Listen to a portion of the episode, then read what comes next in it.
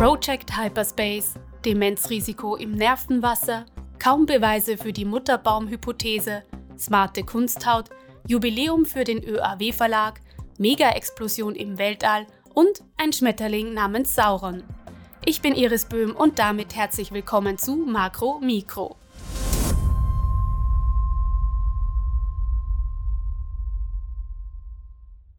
Fachleute aus Europa und Kanada arbeiten an einem Projekt namens Hyperspace, bei dem sie ein abhörsicheres Quantennetzwerk erforschen.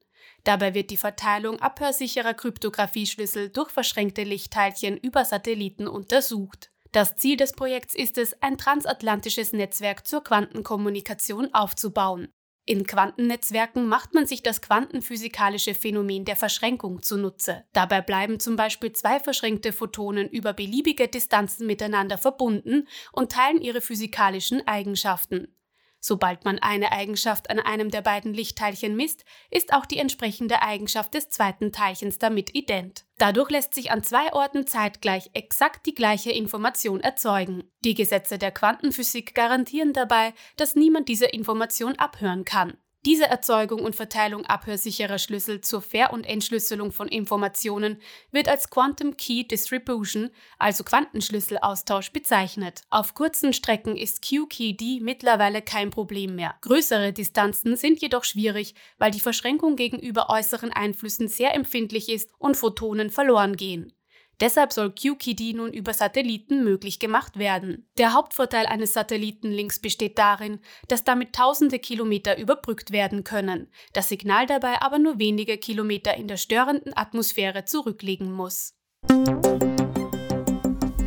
Alzheimer könnte in Zukunft lange vor dem Auftreten erster Symptome diagnostiziert werden. Wie Forschende jetzt zeigten, sind gewisse Eiweißfasern im Nervenwasser ein eindeutiges Kennzeichen für eine Alzheimer-Erkrankung. Das Nervenwasser umgibt unser Gehirn und Rückenmark und schützt diese vor Erschütterungen. Dass bestimmte Eiweiße im Nervenwasser zur Diagnose von Alzheimer verwendet werden können, ist zwar schon bekannt, die derzeitigen Nachweisverfahren mit biochemischen Tests können aber nur die Anwesenheit und Menge der verdächtigen Eiweiße ermitteln. Die neue Studie zeigt jetzt aber, dass sich diese Eiweiße unterscheiden. Je nachdem, ob PatientInnen unter Alzheimer-Demenz leiden, nur leichte kognitive Einschränkungen haben oder noch keine Symptome spüren, sehen die Eiweiße anders aus. Bei Menschen in einer frühen Phase von Alzheimer wurden kurze Eiweißfasern mit ca. 100 Nanometern Länge gefunden. In späteren Krankheitsphasen tauchten dann Fasern auf, die mehrere Mikrometer lang waren. Bei gesunden Personen wurden aber keine oder wenige besonders kurze Fasern in den Proben gefunden. Daraus lässt sich schließen, je länger die Fasern sind, desto schwerer ist auch die Krankheit.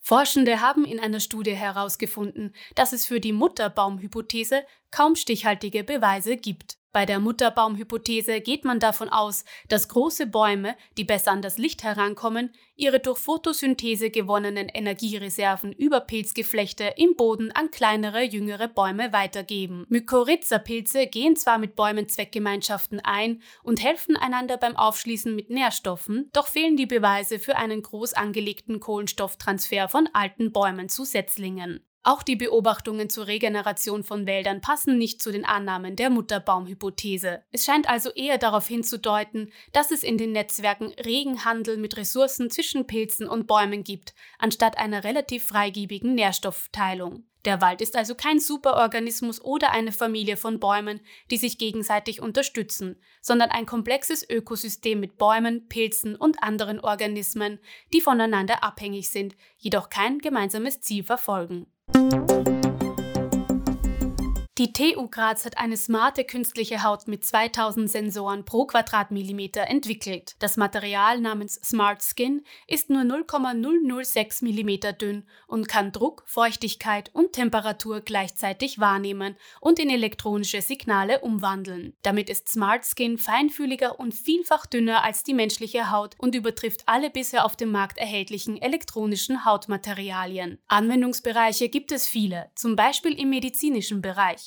Laut der Weltgesundheitsorganisation erleiden jährlich rund 200.000 Menschen schwere Verbrennungen und infolge des Absterbens der Hautrezeptoren einen vollständigen Gefühlsverlust. Smart Skin könnte als Pflaster den Brandopfern helfen, wieder etwas zu spüren. Auch in der Prothetik wäre Smart Skin sinnvoll einsetzbar. Hier könnte das intelligente Material die Prothesen, die bereits mit den Nervenenden der AnwenderInnen verbunden sind, überziehen und die sensorischen Informationen sammeln. Die TrägerInnen einer Handprothese wüssten dann auch, ob das Glas, das die Handprothese gerade greift, warm oder kalt ist und müssten dadurch zum Beispiel keinen brennheißen Tee mehr trinken. Der Verlag der Österreichischen Akademie der Wissenschaften feiert seinen 50. Geburtstag. Mit rund 80 Neuerscheinungen pro Jahr trägt der ÖRW Verlag wesentlich zur Vermittlung von neuen Erkenntnissen Made in Austria bei.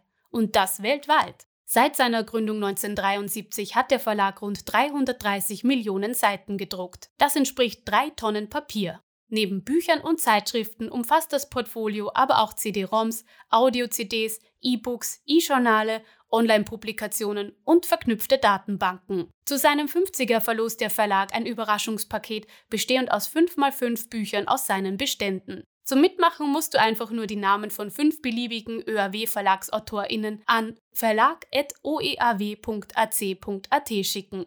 Die Teilnahmebedingungen findest du auf www.oeaw.ac.at. Vor etwa 8 Milliarden Jahren stürzte eine große Wolke aus Wasserstoff in ein supermassereiches schwarzes Loch und hat so die energiereichste Explosion ausgelöst, die je von Astronominnen und Astronomen beobachtet worden ist. Der Strahlungsausbruch war zehnmal stärker als jede bekannte Supernova und dauerte über drei Jahre an. Zunächst konnten sich die Himmelsforschenden keinen Reim auf das ungewöhnliche kosmische Ereignis machen. Erst die Beobachtung mit vielen verschiedenen Instrumenten vom Infrarotbereich bis zur energiereichen Röntgenstrahlung half ihnen, eine Erklärung zu finden. Mit bloßem Auge war die Explosion nämlich nicht zu sehen. Explosionen im Kosmos sind aber eigentlich gar nicht so selten. Von thermonuklearen Explosionen auf sterbenden Sternen über Supernovae, die ganze Sterne zerfetzen, bis zu den Strahlungsausbrüchen, zu denen es kommt, wenn supermassereiche schwarze Löcher ganze Sterne verschlingen. Die Palette solcher Ereignisse ist reichhaltig, doch nichts davon passte auf das unter der Bezeichnung AT2021 LWX katalogisierte, besonders energiereiche Himmelsereignis. Entdeckt wurde die Explosion zuerst im Jahr 2020. Zuerst dachten die Forschenden, dass es sich um eine Supernova oder einen Stern, der in ein schwarzes Loch stürzt, handelt. Weitere Beobachtungen zeigten aber, dass die Explosion in einer weit entfernten Galaxie stattgefunden hatte. Das Licht hatte von dort 8 Milliarden Jahre zur Erde gebraucht. Und wie immer ein Fun Fact zum Schluss. Eine neu entdeckte Schmetterlingsgattung wurde nach dem Bösewicht Sauron aus der Buchreihe Herr der Ringe benannt. Grund dafür ist das auffällige Muster auf den Schmetterlingsflügeln. Die schwarzen Ringe auf gelbem Grund ähneln dem Auge Saurons nämlich ziemlich. Bisher sind nur zwei Arten der sogenannten Sauroner bekannt. Die Forschenden glauben aber, dass es noch weitere unbeschriebene Arten gibt. Mit dem ungewöhnlichen Namen hofft man außerdem mehr Aufmerksamkeit auf die oft übersehenen Schmetterlinge zu lenken. Das war Makro Mikro, dein wöchentliches Wissenschaftsupdate. Ich bin Iris Böhm und mein Spirit Animal ist ein Schmetterling. Bis zur nächsten Woche.